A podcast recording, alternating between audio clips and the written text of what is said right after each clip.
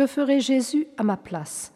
Écoutons Mère Louise Marguerite Claret de la Touche, 1868-1915, visitandine, fondatrice de Béthanie du Sacré-Cœur. Ce matin, après la communion, notre Seigneur, assis au milieu de mon cœur, m'a donné ses enseignements et ses instructions.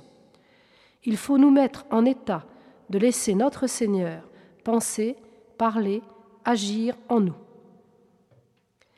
Il est impossible, si nous agissons naturellement, que nous ne mêlions beaucoup de passion à nos actes et à nos jugements.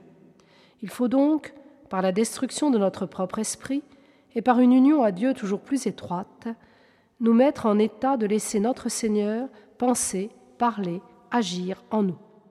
La vie de Jésus est divine, mais comme il devait être le grand modèle de l'universalité des chrétiens, par son côté humain, la vie de Jésus est saisissable à tous, à la portée de tous, au moins dans quelques-unes de ses actions. Dieu voudrait se communiquer et il ne trouve pas d'entrée. Quelle merveille Dieu ne ferait-il pas dans les âmes si elles le laissaient faire? Mais elles ne s'ouvrent pas à la grâce, alors elles restent imparfaites et misérables. Si elles laissaient faire le Seigneur, il les élèverait toujours jusqu'à l'union divine, et la créature serait dès ce monde comme divinisée, de sorte que Dieu ferait tout en elle et qu'elle ferait tout en Dieu.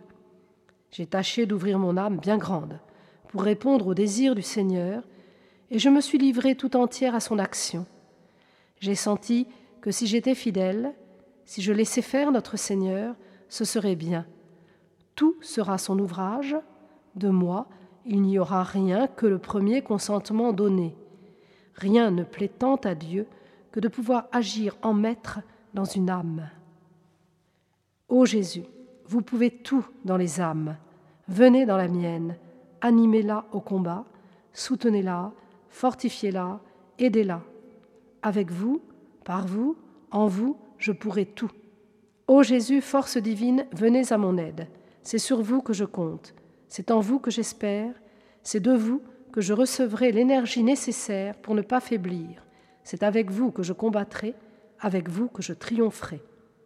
Ô mon Dieu, je renonce à tout acte de volonté propre, afin que votre volonté domine et dirige tout en moi. Je renonce à tout désir et inclination personnelle pour suivre le mouvement intérieur de votre grâce.